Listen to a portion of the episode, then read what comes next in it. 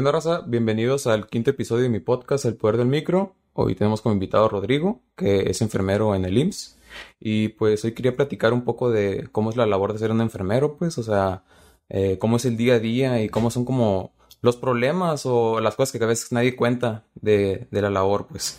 Pero principalmente quería empezar con esta pregunta de que es, mucha gente creo que no, no alcanza como que a a distinguir el trabajo de un médico, de un enfermero, porque hasta yo, o sea, para hacer la entrevista como que tuve que más o menos investigar, pues, este, cuál es la diferencia, ¿no? De que yo decía enfermero, dije, ah, se dedican a, abrir ahí panzas o lo que sea, pero pues no, es como cada quien tiene su labor, ¿no? O sea, exactamente a qué se dedica un enfermero. Sí, pues como el, el, equipo de salud es multidisciplinario porque abarca al médico, enfermería, psicólogos, químicos. Eh, lo importante de esto es cuidar al paciente. Cada, cada personal tiene sus actividades, por ejemplo, los médicos se encargan de revisar, valorar, explorar a los pacientes y hacer un diagnóstico médico. Enfermería brinda los cuidados que se le indican al paciente, como son medicamentos, bueno, por ejemplo, los pacientes hospitalizados. Vamos a hablar primero de los hospitalizados. Y ya los, los químicos toman las muestras, mandan las muestras al laboratorio, toman los sacan los resultados y ya se hace un diagnóstico más completo. Entonces cada parte tiene sus actividades y enfermería se encarga prácticamente de cuidar al paciente, de que el paciente pues se lleven a cabo todas las indicaciones médicas y el paciente salga adelante en su proceso de enfermedad. O sea, cuando como los pacientes cuando están postrados en cama son los, los enfermeros son los que se dedican como ir a revisar ahí, hacer anotaciones de cómo está y así. Ajá. Ah, Nosotros los estamos cuidando, movilizando. Por ejemplo, un paciente postrado, digamos, enfermería sabe cómo movilizarlo, sabemos que es cada dos horas porque ya está indicado, pero nosotros pues también tienes, por eso hay diferentes tipos de enfermeros, son los enfermeros auxiliares, técnicos y licenciados en enfermería. Se supone que mientras tú más estudios tienes, más capacidad tienes para cuidar un paciente y sabes intervenir. Antes para prevenir que pasen complicaciones más fuertes, digamos. Un licenciado en enfermería sabe que puede que se va a ulcerar al paciente. A lo mejor el, auxiliar de enfermería solo sabe que tiene que moverlo, pero no sabe el por qué, porque él sabe que está indicado. Pero un licenciado en enfermería puede prevenir ese tipo de complicaciones y que el paciente, su estancia sea más corta y eso pues es mejor para el paciente y es mejor para el hospital porque mientras más rápido salga un paciente pues digamos que puedes atender a otro paciente más rápido. Entonces eso hace que los pacientes no tengan una larga estancia se recupera más rápido y pues beneficia tanto al personal de salud porque hay menos trabajo y pues al paciente obviamente porque se va a su casa más rápido. Ok. Algo también que había escuchado sobre los enfermeros, que creo que es lo típico que piensa uno cuando habla de un enfermero es eh, la chinga que se pone uno a trabajar ahí. O sea, tipo, casi no duermes, hacer jornadas largas, horas extras. O sea, de por sí ya desde que estudias medicina o enfermería o ese tipo de cosas, ya te dicen, no, es estudiar, estudiar y, y hasta desvelarte. Y todavía el trabajo es el doble, pero o sea, sí es cierto todo lo que dicen al respecto de eso.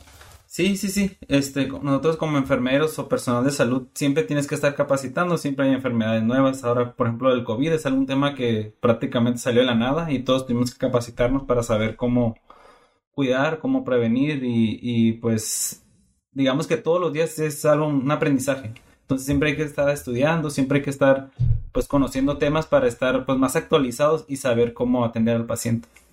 Okay. y con respecto a las horas extras, o sea, he, visto, por ejemplo, que tú me dijiste, ¿no? Que hacías horas extras. ¿Por qué se hacen horas extras? Eh, pues uno siempre va a haber, digamos, en mi trabajo siempre hay horas extras porque el personal somos muy pocos para la capacidad del hospital o para la capacidad de la población que hay en Tijuana. Entonces, hay áreas que siempre están sin cubrir y a veces por no contratar gente, pues nosotros o nuestras jefas solicitan horas extras del personal para cubrir esas áreas y digamos mitigar la, la carga de trabajo de los, de los compañeros. Y yo en lo personal también puedo hacer tiempo extra pues por una eh, económicamente pues para es una son horas extras y metes pues te pagan más, ¿no? Obviamente. Sí. Entonces, por necesidad del hospital y pues por necesidad de los trabajadores porque para ayudar a los compañeros y pues también para ganarte un dinero extra. Ok. Sí, porque, o sea, bueno, ya pasando del lado del trabajo, el lado de la carrera, o sea, ¿qué te llevó como que estudiar enfermería? O sea, eh, o sea, tengo un amigo, por ejemplo, que se metió a estudiar enfermería o varios así como se metieron como que ramas de la medicina, pues. Y no sé, no sé, o sea, ya estás aquí tú para responderme eso, pero yo siento como que debes como que de ser muy, no podría decirse apasionado tal vez, bueno, tal vez sí, pero sí más como que bien enfocado de que sí quiero eso, porque como es algo muy difícil, es como que si lo quiero más o menos, pues no vas a terminar, ¿no? Creo.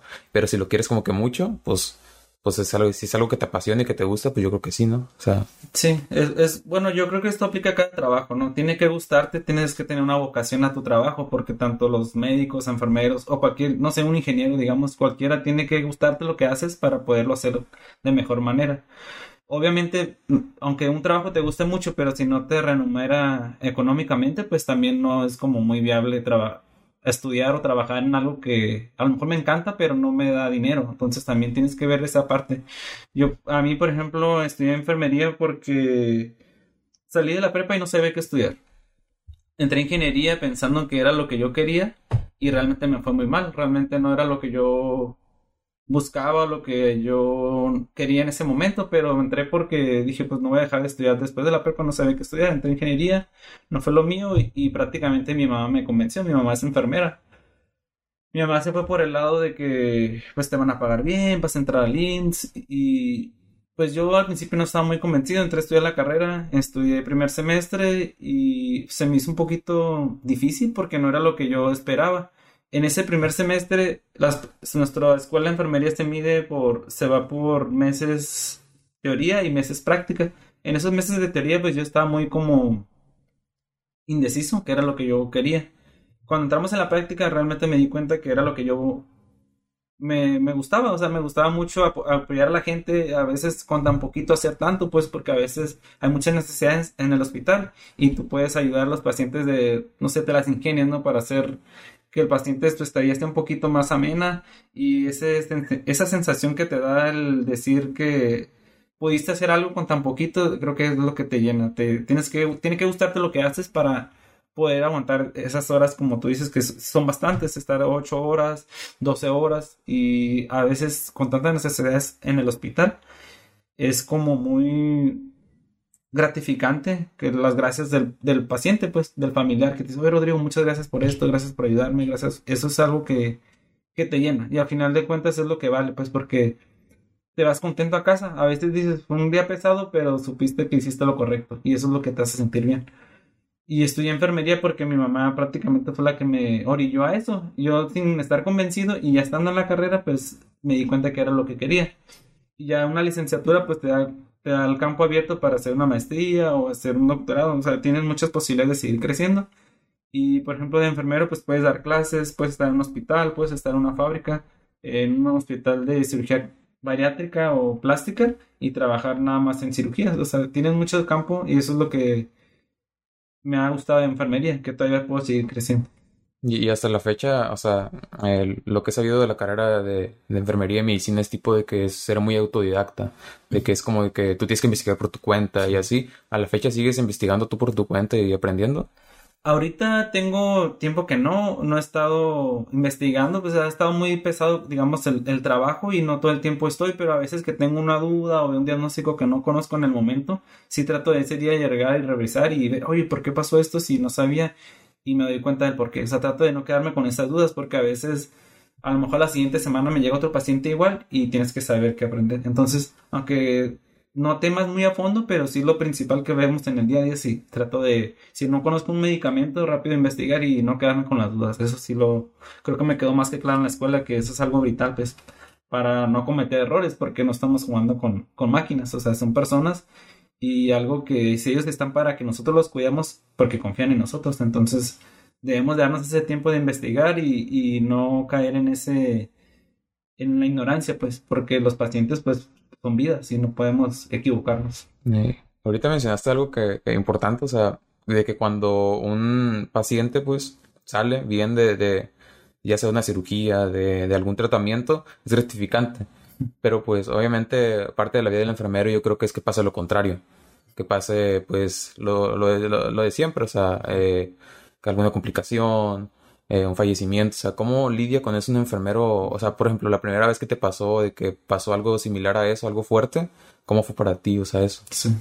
Sí, yo me acuerdo mi primera experiencia sí fue, estábamos en, en prácticas en la escuela de enfermería y tuve un paciente de un traumatismo craneoencefálico. El paciente estaba muy ese es de que como que tiene el Sí, tiene, es fractura de cráneo, puede ser por diferentes motivos, puede ser un accidente automovilístico, se cayó y se golpeó la cabeza, se fracturó la cabeza y quedan con deterioro neurológico. Entonces, yo me acuerdo mucho de ese paciente que quería hablar, quería que lo ayudáramos y no podía comunicarse. Y nosotros, pues yo como estudiante se me hacía muy impresionante, o sea, ¿cómo puedes ayudarlo si ni siquiera puede comunicarse contigo? Yo me acuerdo estaba en la escuela pero te das cuenta, pues ahorita, por ejemplo, puede ser a través de laboratorio. A veces el paciente está dormido y no te dice nada, pero tú puedes ver laboratorios, puedes ver rayos X, puedes saber una tomografía, conoces los síntomas o los signos vitales que están alterados y sabes que el paciente a lo mejor tiene dolor. Entonces, me acuerdo mucho de esas experiencias porque no sabía qué hacer. Y ahorita que ya la experiencia, el, el, el estudiar, te da como más armas, digamos, para tú poder ayudar a los pacientes sin que necesidad de que se puedan comunicar contigo. Me acuerdo mucho de eso. Y, a la fecha, ¿tú sientes que no, que ya puedes lidiar mejor con ese tipo de cosas? Que, o sea, porque siento que es como una parte psicológica de que, o sea, puedes decir de que sentir culpa, sentir como que pude haber hecho más, o sea, que es, o sea, es parte de la vida de un enfermero no poder salvar todas las vidas o no poder hacer tu mejor trabajo porque pues al fin y al cabo somos humanos. Pero ya llegas a un punto donde dices, pues es que esto es algo que tiene que pasar. Sí, sí, sí. A veces, este, hay decisiones que no dependen directamente de enfermería. Hay decisiones médicos que, por ejemplo, el paciente llegó muy delicado y a veces el familiar quiere que hagas hasta lo imposible por salvarlo, ¿no? O sea, esto está como en el juramento de nosotros. Pero si tú ves que el paciente ya va muy deteriorado, que prácticamente estuvo mucho tiempo sin respirar y llegó prácticamente agonizando, llegó muerto al arribo con nosotros, ahí en ese caso ha habido casos que se ve la edad del paciente y a veces pues ya no hay nada que hacer. O sea, es muy difícil decirle a la familia, sabes que ya no hay nada que hacer, pero a lo mejor el paciente iba a sufrir más si lo sacamos de este paro que tenía respiratorio. A lo mejor lo sacas, pero va a quedar como un vegetal. Entonces la calidad de vida de un paciente de 90 años que esté encamado, que no responda, pues a veces es muy difícil, pero pues hay que aceptarlo. O sea, es, es muy difícil decirle a la familia, sabes que no pudimos hacer nada o no había nada que hacer, pero a veces uno tiene que hacerse la idea de que pues es parte del día a día. No es lo mismo que te lleve un, no sé, un joven de 20 años que se accidentó, que vaya muy grave. Sabes que a lo mejor se puede recuperar y pues se hace hasta lo imposible y siempre va a ser así, pero a veces hay que valorar pues la del paciente, el motivo de ingreso, porque no es lo mismo que un paciente que tenga cáncer, no sé, 30 años y ya esté, digamos, en una etapa terminal a un paciente que sano, joven, que se accidentó y pues no es lo mismo los casos. Siempre vamos a hacer lo imposible por salvarlo, pero hay veces que sí se determina la, que el, el cuerpo, digamos, que solo evolucione. O sea, si va a sobrevivir, va a sobrevivir, o si va a fallecer, pues va a fallecer. Es muy feo, pero pues hay que valorar muchas cosas. Y no siempre depende, no es de enfermería, depende del médico en turno, digamos. Este, y, hablando de eso, o sea, mm, o sea, ¿sientes tú que si alguien quiere estudiar enfermería, tiene que ya tener en mente eso, o sea, porque estudiar enfermería, pues sí, es aprender y todo eso, pero ya cuando estás como que, pues trabajando como tal y tener todo ese tipo de cosas, yo creo que no todos lo pueden soportar, o sea, sí, es como que no es para todos, entonces. Eh, yo pienso que si te gusta y puedes estudiarlo, o sea, tiene que, tienes que saber que siempre vas a estar como, tienes que tener esa vocación para ayudar, porque, en fin, a eso vamos, vamos a ayudar a que el paciente se mejore y y aunque sea pesado, aunque siempre haya necesidades en el hospital, que faltan jeringas, que falta esto, que falta el otro, siempre tenemos que hallar la manera de que, de que el medicamento o lo que sea que se le tenga que hacer al paciente se haga con lo que hay y pues ingeniárnoslas. Y, y si es difícil, si no te gusta, porque pues están los enfermeros o enfermeras que siempre están de mala, mala gana o, mala actitud, pues porque están ahí prácticamente por el pago, pero si no están ahí para ayudar a la gente, creo que es lo más Mm, difícil porque pues estás en un trabajo donde no quieres estar porque te pagan bien, pero si no te gusta, pues yo creo que es más pesado todavía porque no, no disfrutas tu trabajo, entonces tienes que disfrutarlo. Sí es difícil porque a veces hay muchas emociones o sentimientos encontrados y tú siempre como que comparas con tu familia, ¿no? Por ejemplo, un paciente, eh, no sé, una mujer uh, adulta y pues pudo ser mi abuelita, pudo, pudo haber sido algún otro familiar y siempre vas a hacer lo posible por ayudarlo. Entonces, este, sí es difícil, pero hay que saber lidiar, o sea, no llevarte las emociones del trabajo a tu día, a tu familia, pues. Entonces, como saber diferenciar que esto es el trabajo y se queda ahí, porque si no, pues no puedes cargar con las emociones todos los días. Entonces llega un momento en que te haces, pues sí, te haces fuerte y no tratas de separarlo, aunque siempre va a haber emociones, siempre va porque somos humanos y siempre vamos a, a decir, oye, pues qué mala onda, qué fue que pasó esto, se pudo haber evitado, a lo mejor el paciente pudo haber hecho esto, nosotros pudimos haber hecho lo otro, pero siempre hay que separar porque no puedes llevarte esas emociones a tu casa porque muchos compañeros se hacen hipertensos, tienen problemas de, azúcar, de que es la diabetes, porque el estrés es el principal, es el principal motivo, motivo para que te den otras enfermedades. Entonces nosotros hay que tener pues salud también para poder brindar salud a los demás. O sea, hay, imagino que enfermeros que estaban al psicólogo por lo mismo, ¿no? Para tratarse este tipo de cosas. Sí, sí, sí. Entonces, si igual no podemos nosotros solos, pues igual la, la, la psicología es muy buena eh, es muy buena. Se me fue la palabra. Como solución. Ajá, es muy buena solución. Para sobrellevar todo eso. Sí, psicología, pues llevar este, terapia o algún tipo de, de tratamiento, pues para que te ayuden, porque es muy difícil lidiar con ese tipo todos los días, pero hay que aprender a separar, porque no te puedes llevar esa carga emocional a tu casa. Hay que tratar de dejarlo en el hospital y al día siguiente, pues, yo en la persona siempre llego y pregunto, oye, ¿qué pasó con este paciente? ¿Qué pasó con el otro? Siempre pensando que, ah, se fue a su casa, ah, subió a piso, está mejor y no pensar en que falleció, pues porque hay que siempre ver el positivo, siempre tratar de hacer lo mejor para que el paciente salga, que es nuestro principal objetivo. Sí. Ahorita, este, ya yendo a un tema más actual, que es el COVID, pues, este, yo recuerdo, ¿no? Que el año pasado, que fue cuando empezó como por marzo o así, ya como por julio, agosto, yo recuerdo, o sea, tú has de recordar mejor, que se veían las fotos, ¿no? De que ya no hay camas, este, o para pacientes afuera, o lo que sea, por, por el hecho de que había pues mmm, los llenaban de capacidad máxima los hospitales y, había más pacientes que, capacidad, pues y eso cómo se vivió dentro de los hospitales, o sea.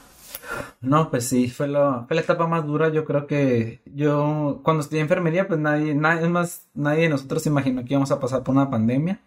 Y pasarla fue algo muy difícil. Muchos de nosotros, pues, enfermaron, fallecieron, eh, compañeros de trabajo a causa del COVID. Entonces, tú dices, estudiar o trabajar en algo que te puede quitar la vida, creo que fue algo que a todos nos afectó de cierta manera, ¿no?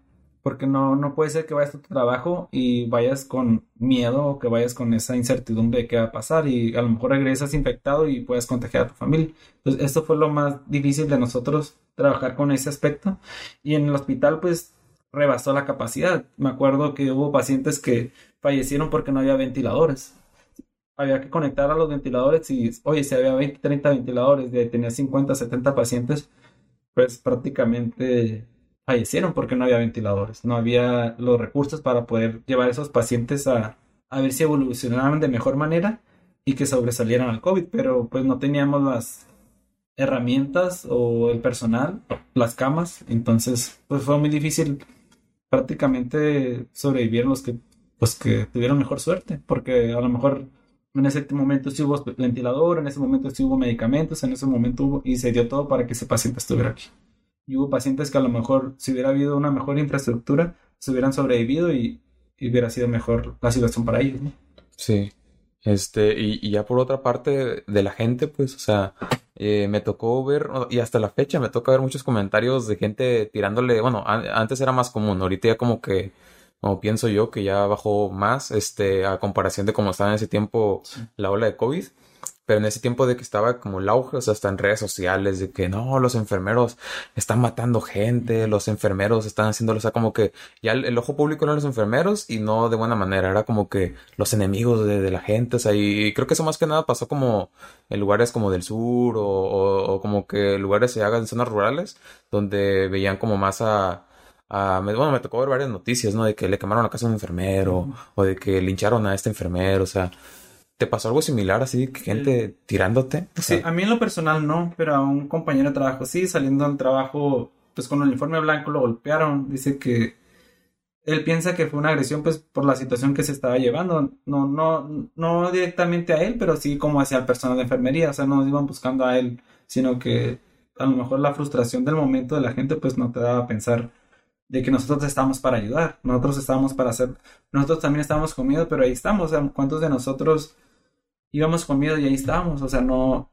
estábamos para ayudar, porque es muy difícil pues lo que estaba pasando y, sabiendo que nosotros también estábamos en riesgo. En ese momento nadie tenía la vacuna y pues todos nosotros pues estábamos con miedo también. Entonces hicimos nuestro mejor esfuerzo y creo que no era la manera de la gente, pero la gente, pues mucha gente es ignorante y no sabe que a lo mejor nosotros entramos al hospital con un uniforme, entrábamos al área COVID con otro uniforme y salíamos con un hospital salíamos del hospital con un uniforme limpio y pues no, yo pienso que la gente tenía miedo a, vernos con el uniforme y decir, oye, este trae el, COVID y nos va a contagiar. Mm. Pero no era así, pues la gente no sabe o no sabía en el momento y pues a lo mejor reaccioné de mala manera pensando que el compañero iba en la calle, subía a la calafia y sufrían agresiones pensando que según se iban a infectar.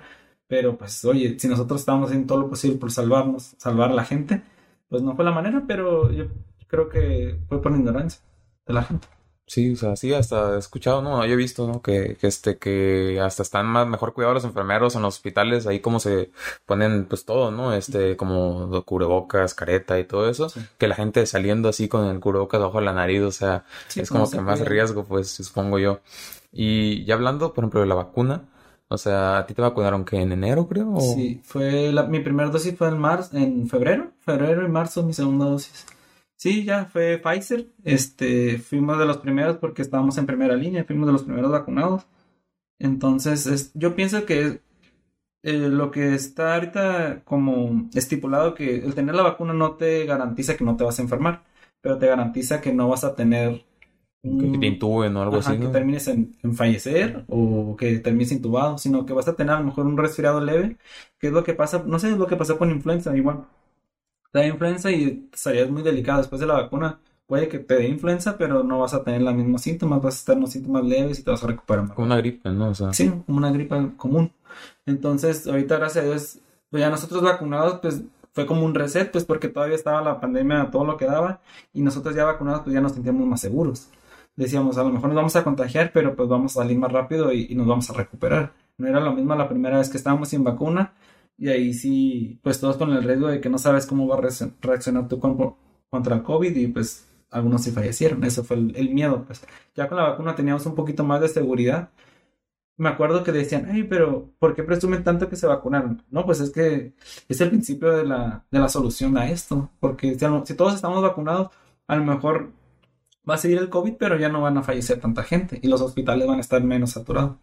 Entonces, era, es un logro histórico que haya llegado la vacuna aquí. A lo mejor dicen, ah, no tan rápido, no fue la que queríamos.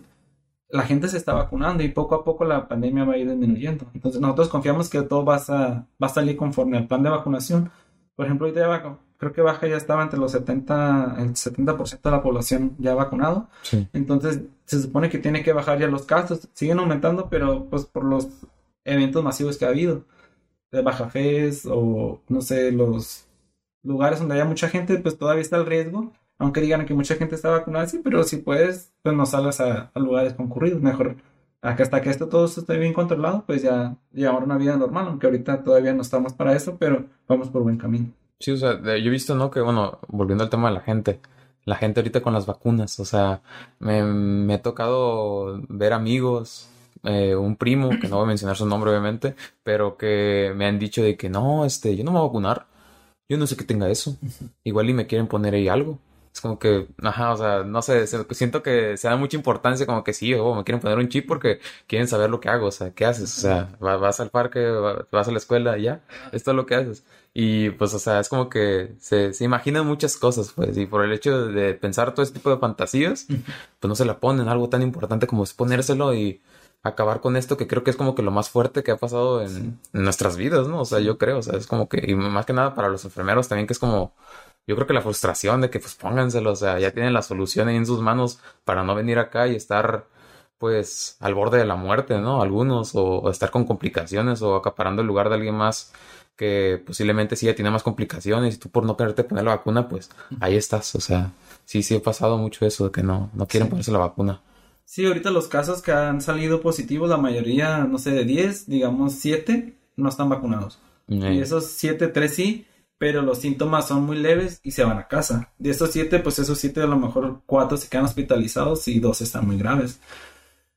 Es un ejemplo, ¿no? Pero sí es muy importante la vacuna, pues porque la, van a, la capacidad de los hospitales va a empezar a disminuir y todos la pues vamos a hacer más, más fácil que esto termine si nos vacunamos. Eso de los chips y todo eso, pues son puras mentiras. La gente siempre, hay gente que nomás disfruta, pues como quien dice, el mundo arder, ¿no? O sea, él está divertido decir, ah, no, no te quiero vacunar por esto, por el otro, que, que el chip, que la red 5G. la red 5G. pero no.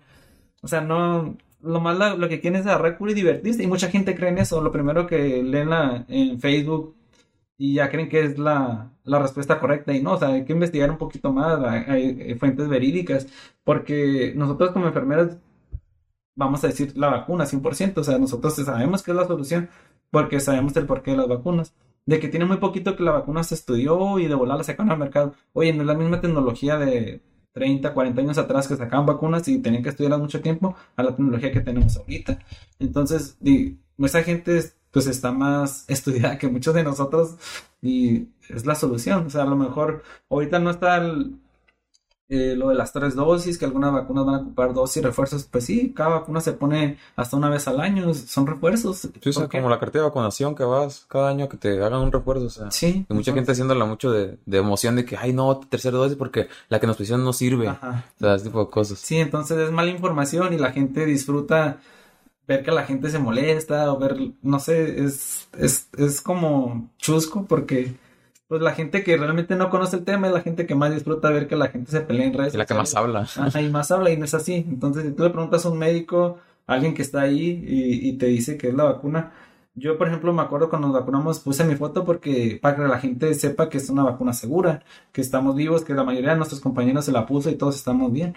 Mis familiares, ahorita ya, pues prácticamente la, mi hermana que es menor de edad es la única que falta de vacuna hemos estado buscando la vacuna, pero pues hasta ahorita no sé. Ya se autorizó en Estados, en Estados Unidos la Pfizer de 12 años en adelante, pero aquí en México todavía no, pero en cuanto esté disponible, pues yo creo que vamos a ponerla porque sabemos que es la solución.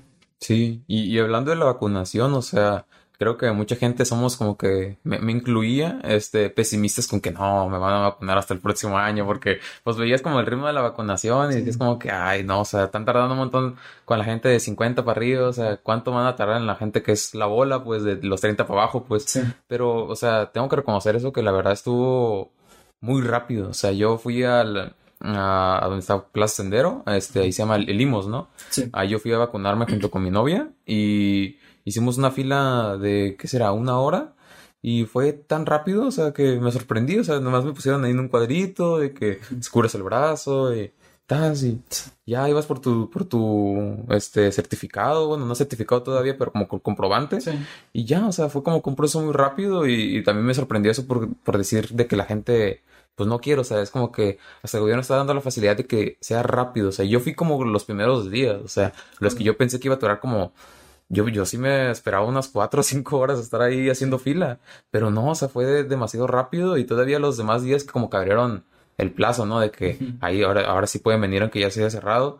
O sea, esos días fue mi mamá, por ejemplo, que, que este, que, que fue y de que tardó 20, 30 minutos, o sea, e, eso yo creo que estuvo muy bien yo creo que pues obviamente influyó que la vacunación en Baja California, o sea, a comparación de otros estados, ha sido como que muy elevado, o sea, digo, son 30, 70%, pero como que era, yo creo que un 10%, o sí, un 10%, 5% de la gente que pudo haberlo hecho, pero pues que no lo hizo, ¿verdad?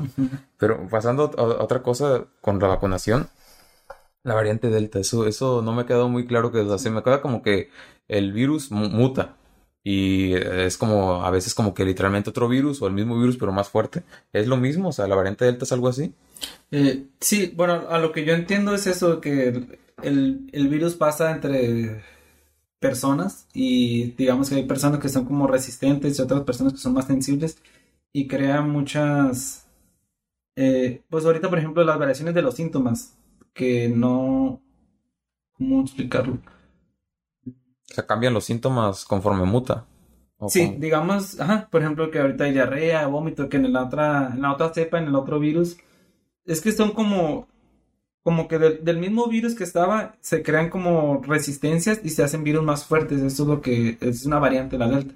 Es como del mismo virus, pero crea otro tipo de, de síntomas porque son más resistentes. Entonces dice, ah, pues la vacuna no, no crea anticuerpos contra el delta. Pues no, pero apenas es algo que se está estudiando, no es algún tema que está muy todavía comprobado, o sea, ni nosotros ahorita, por ejemplo, en personal de salud, ahí nosotros ni siquiera estamos también todavía muy informados porque es algo que va nuevo y la gente quiere, es lo que te menciona, la gente quiere malinformar a la demás gente para que sigan creyendo, ah, no te, no te, no te crea anticuerpos, no te va a ayudar contra nada contra la delta. Pues sí, pero es algo que todavía está en estudio, es algo que aún no sabemos y es algo que pues debemos de confiar que poco a poco, a lo mejor sí, pero y va, todavía los estudios de la vacunación siguen, entonces es algo que se va, yo pienso que se va a solucionar, pero hay que darle tiempo al tiempo. Vamos, creo que hemos reaccionado en lo que cabe bien con la vacunación y se va a salir, se va a saber qué hacer contra esta nueva variante. Sí, o sea, yo, yo creo que la, la siguiente dosis, ¿no? Que nos vayan a dar va a ser como para eso, a traer la cuarta dosis, yo qué sé. Sí, hasta que se investigue bien y se hagan los estudios que se tengan que hacer, pero ahorita como es algo nuevo y la gente quiere hablar, quiere crear controversia, entonces va a decir, ah, la Delta, pero no es algo que todavía está en estudio, pues ni siquiera nosotros que estamos ahí dentro metidos sabemos qué está pasando. Bueno, hablando del COVID, este, ¿a ti te dio COVID? Este, sí, me dio COVID como en agosto, eh, de hecho hace un año me dio COVID, estuve aislado aproximadamente 28 días. Eh, yo me acuerdo perfectamente el día que me entramos a un área COVID y no había trajes quirúrgicos, tuve que entrar con mi traje blanco. Y salí, me acuerdo que esta vez salí empapado, así salí empapado en sudor, en sudor muchísimo, yo pienso que nunca había estado tanto ni en un partido de fútbol ni nada, o sea, fue fatal, estaba haciendo un calor enorme y con el traje pues prácticamente sales deshidratado de ahí. Yo pienso que esa vez fue la vez que me contagié porque a los cinco días después de ese día empecé con síntomas, empecé con fiebre, y empecé con un dolor de cabeza y dolor de espalda. Y yo ya sabía que me había contagiado esa vez, porque llegué al hospital y yo le decía a mis compañeros que me siento diferente, me siento raro. Y yo, ah, pues, este, pues pásale a que te revise el doctor. Y ya me acuerdo que el doctor me hizo las preguntas, me tomó una, una radiografía y se miraba un poquito inflamado mi pulmón. En ese tiempo no había tantas pruebas y lo que hacíamos era unas tomografías. Entras al tomógrafo y se ven los pulmones prácticamente al 100%, pues, y ahí se daban cuenta que sí tenía un poquito infiltrados y que a veces, nunca no me hice la prueba positiva en, este, la prueba PCR, que es la que te meten el hisopo en la nariz, pero me hicieron una tomografía, pues nos dimos cuenta que era COVID. Ya me aislaron, me fui a mi casa y a los días me hice la prueba en sangre y sí, salí positivo a COVID. Entonces, este, pues me acuerdo, yo mi mayor preocupación siempre fue mi esposa, porque pues es con la que vivo y nomás somos yo y mi esposa. Y le dije, ¿sabes qué? Este, creo que tengo COVID y pues hazte tú la prueba para saber que tú no tienes, porque pues me acuerdo días antes, una noche antes, pues dormimos juntos, entonces yo, mi riesgo era ese de que ella se fuera a enfermar y gracias a Dios ella salió negativa. En ese tiempo, pues eh, yo para que me quedé solo en casa y mi esposa se fue con mis suegros. Estuve yo en, pues aislado 28 días y pues fue muy difícil, pero siempre consciente de que era lo mejor, pues para no arriesgar a más gente que se contagiara, ni mi esposa, ni mis papás, y lo bueno que siempre la familia siempre estuvo apoyándome y pude salir de esto. Pero quise contar mi experiencia de esto para que la gente pues crea conciencia, que a lo mejor dice, Ay, hay mucha gente que fue asintomática, que salió positivo a COVID y no tuvo síntomas, pero tú no sabes que puedes eh, contagiar a más gente y esa gente pues sí le puede ir mal. A lo que voy con esto es que siempre cuidándonos y si sabes de alguien que que tuvo COVID o, que tienes esa duda, pues hazte la prueba y siempre trata de, pues para no contagiar a más gente, porque pues seguimos extendiendo la pandemia. Entonces, si tú te cuidas y sales positivo y gracias a Dios no tuviste ningún síntoma, pues qué bueno, pero no, no contagies a más gente. Si aíslate, si trata de, de hacer las cosas bien, pues para que esto acabe. Porque a veces tú te sientes muy bien y sabes que tienes COVID y andas en la calle esparciendo el, el virus por todos lados y esto es lo que está, está mal. ¿no? Sí, lo que nos ha llevado a estar a, como estamos ahorita, pues. O sea, a mí también, por ejemplo, mi, mi papá, pues le dio COVID y yo vivo con mi papá. Entonces, eh, como le dio a él positivo y todo eso, pues yo, yo dije, no, pues yo también tengo, ¿no? O sea, ¿para qué me voy a hacer la prueba? No voy a gastar 800 pesos, mejor me quedo en mi casa. O sea, como si tuviera COVID. Y sí, o sea, hice la, la, el aislamiento con él fue como de inicio de diciembre y yo pensé que ya no iba a llegar a Navidad porque dije, ay, güey, pues, o sea, se fueron varios días porque dicen dos semanas, pero dijimos una semana más por si acaso, para asegurarnos, porque pues así. Y, y pues así duré, o sea, la neta sí estuvo como que muy estresante. Yo no sentía nada. O sea, ya creo que fue como que más que nada como que me, me hacía, eh, ¿cómo se dice? Que te... Yo pienso que sí tengo y como que siento que sí, sí tengo. psicológico, ¿no? Ah, psicológico. Pero en papá sí era de que a veces como que le faltaba el aire o cosas así, pero no tan grave, la verdad. Y, Y meses después nos fuimos a hacer la prueba de sangre, la que te hacen de que La a ver si lo tuviste y anticuerpos, ahí te salen, ¿no? Si tuviste o no. Y Pues eh, si vas ahí, pues es como que ya sabes que tuviste y simplemente vas a, a ver si generas anticuerpos. Y yo dije, no, pues a, a- ver si genera anticuerpos. No, o sea, No. me hicieron la prueba y pues para empezar nunca me sacado sangre y me desmayé casi casi. o sea, todo en- entumido el brazo todo el día. Y ya me, cuando vi los resultados, nunca tuve. Ah. O sea, no, yo nunca tuve como que ese distanciamiento con papá cuando estaba en la casa, porque no, pues si él y yo tenemos, pues, Ajá. pues vamos a estar juntos, ¿no? O sea, como Ah, si nada. O sea, sí tomamos, ¿sabes? Como que, de que en, en diferentes platos, eh, por lo mismo de que, no sé, indicaciones para no estar tan juntos, pero de todos modos era como que estábamos en mi cuarto jugando play o viendo películas y no sé, nunca supo por, por qué no me dio, o sea, salí negativo en todo, de que nunca me dio. Y tu papá sí salió positivo. Mi papá salió positivo de que generó anticuerpos y todo, pero yo estuve con él y no, nunca me dio. Qué bueno. Pero bueno, o sea, como que yo también, yo pensé que me había dado COVID, pero pues nunca me dio. Qué bueno, porque sí, digo, a lo mejor este, pues es lo ideal, ¿no? Que no nos dé, o que si nos da que seamos asintomáticos, pero siempre crear esa conciencia de que el- al familiar no sabemos cómo le va a ir. Entonces siempre cuidándonos y eso es lo importante de esto, que crear conciencia pues para que no se siga expandiendo la pandemia. Entonces, por eso es bueno cuidarnos y pues qué bueno que no le, no te dio, No me dio. nomás la desmayar. Nomás la desmayada que me dieron el tumito de brazo. Pero bueno. Y, y hablando como de la pandemia en general, o sea, eh, ¿crees que algún día podamos regresar a la normalidad? O sea, como antes de que sin cubrebocas, o como era antes, hace menos de un año y medio. O sea, algún día. Yo creo que sí, a lo mejor no sé, unos 3, 4 años ya cuando la mayoría de la gente esté vacunada, cuando la vacuna te aparezca ya en tu cartilla de salud como algo, Necesario. ajá, como un- algo necesario, algo refuerzo desde los niños, desde, no sé, los primeros meses, que es- ese tipo de niños te empiezan a vacunar, se empiezan a- y toda la gente esté vacunada. Es, sí se va a poder, es un proceso muy largo, yo no sé, yo quisiera unos 5 años, pero por lo pronto pues seguirnos cuidando, si vas a lugares concurridos pues usar cubrebocas, gel, distancia, porque aunque estés vacunado no te garantiza que te puedas volver a enfermar, entonces nadie te quiere, no, porque no sabemos cómo vas a reaccionar tu cuerpo contra el COVID, entonces aunque pienses que estés, aunque estemos vacunados y creas que todo va a salir bien, siempre hay que seguirnos cuidando hasta que la mayoría de la gente esté vacunada y poco a poco esto disminuye las restricciones, pero yo creo que sí va a haber una nueva normalidad o una normalidad a como estaba antes, yo creo que sí. O sea, que se van a quedar algunos hábitos que tenemos ahorita, como el cubrebocas, así que se van a quedar como que ya en la. de aquí Sí. para siempre. Sí, yo pienso que sí. Por ejemplo, no sé, cuando te venden comida, eh, vas a los tacos y el de los tacos está hablando, está lanzando partículas y esas partículas siempre han caído al taco. Y dices, ah, pues ese, o en el restaurante donde sea, no, decía los tacos por, por decir. Pero sabemos que el cubrebocas es una barrera, pues, para algún tipo de enfermedad. No, no, no, no específico- específicamente contra el COVID, pero sí no es lo mismo que el traiga cubrebocas y tú comas porque es, es más saludable o es más higiénico. Entonces, es algo que a lo mejor no, ya estaba, pero no se le daba tanto auge hasta, hasta que pasó esto. Entonces, ahora, por ejemplo, vas a un comedor y sabes que todos en cubrebocas y tu comida está más limpia.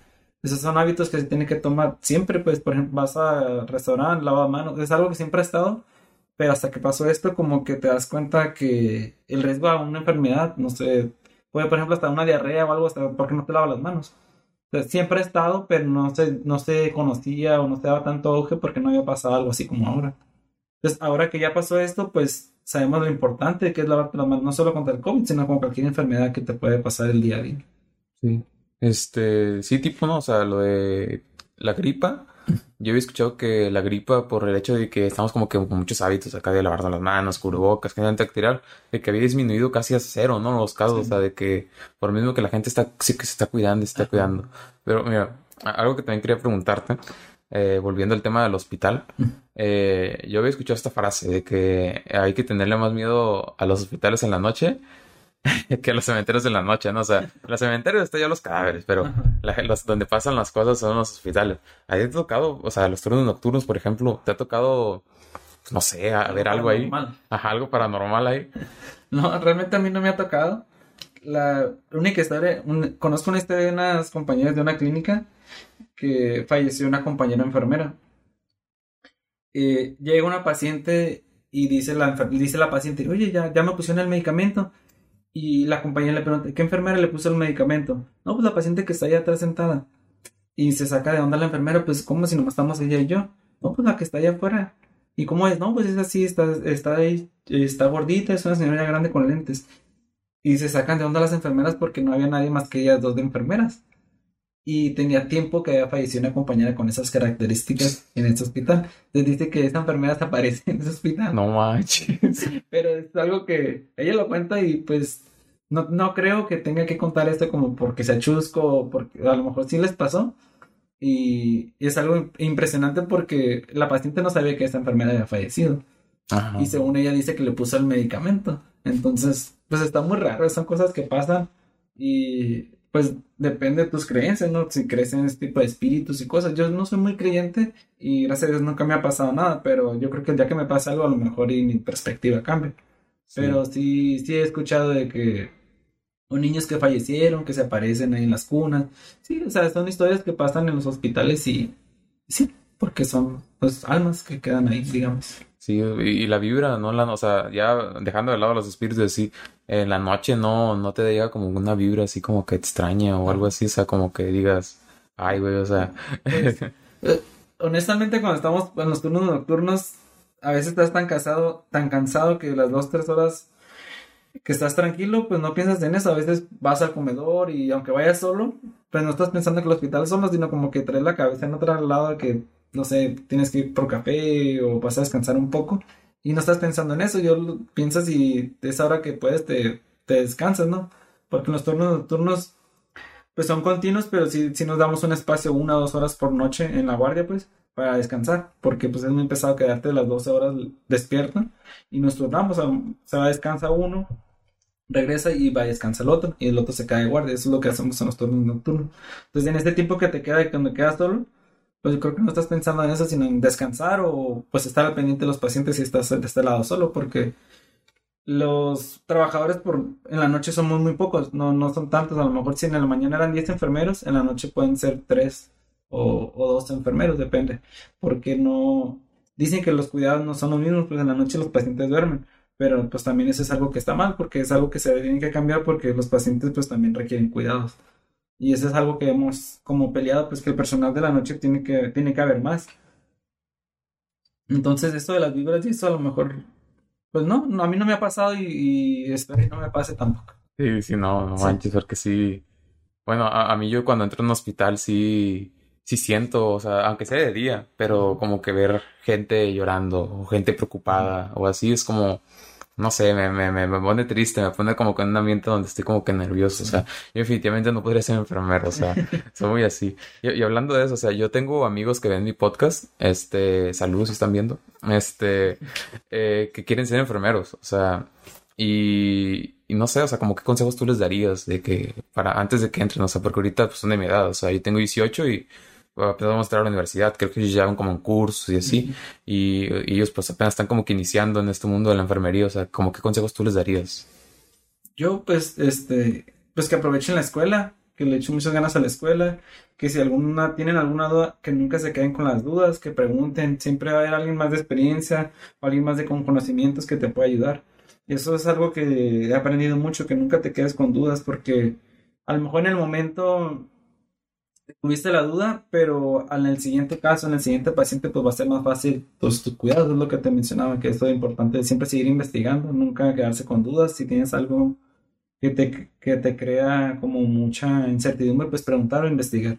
Entonces, eso es algo prioridad, siempre va a ser eso, investigar, disfrutar tu trabajo, si te gusta, pues disfrutarlo, cuidarlo y, y siempre estar al, pues, al pendiente de los pacientes, más que nada. Como investigar, pues eso es lo que les podría decir, que disfruten su escuela, que la aprovechen y que nunca se queden con... ¿Tú qué escuela fuiste? Yo estudié en la Escuela de Enfermería de Linz, está en oh. Playas de Tijuana, está incorporada a la, a la UNAM, ah, perdón, a la UABC. Oh. A la UABC.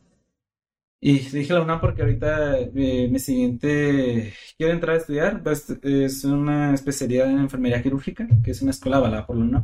¿Qué es quirúrgica? Quirúrgica es como eh, los que están en, quirófano, los que operan. Oh, Está el cirujano, que es el médico, y está el enfermero instrumentista o enfermero quirúrgico, que es el que apoya en la cirugía.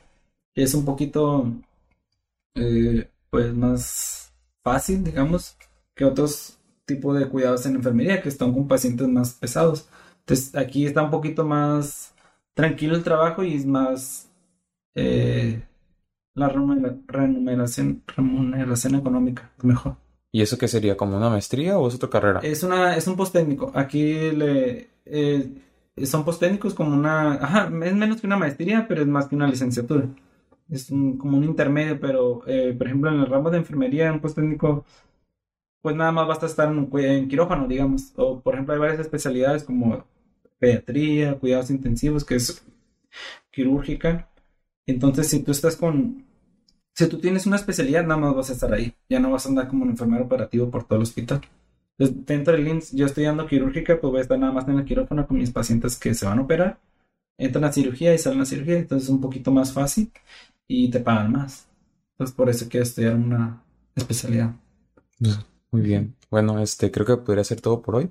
Este, gracias por venir. este, eh, la neta, después como que escuchar todo esto, como que, no sé, espero que alguien que tenga como ese tipo de pensamientos de que, nada, los enfermeros, no sé, como que, pues vea de primera mano como que las historias de un enfermero diciendo, pues todo lo que pasó, o sea, que algo sí fue muy fuerte, que de por sí fue fuerte para nosotros, este, como sociedad, de que pues ya se fue la normalidad como la conocíamos, el mundo como lo conocíamos, pero para usted fue como que el, no, o sea, ni el doble ni el triple trabajo, fue como que algo, una carga emocional, física y de, estrés, o sea, es como, muy fuerte. o sea, muy fuerte y como que, no sé, patice más con eso, o sea, que vayas al, eh, no, no hacerle caras feas al enfermero, cosas así, como que, o simplemente no tirotearlo en redes.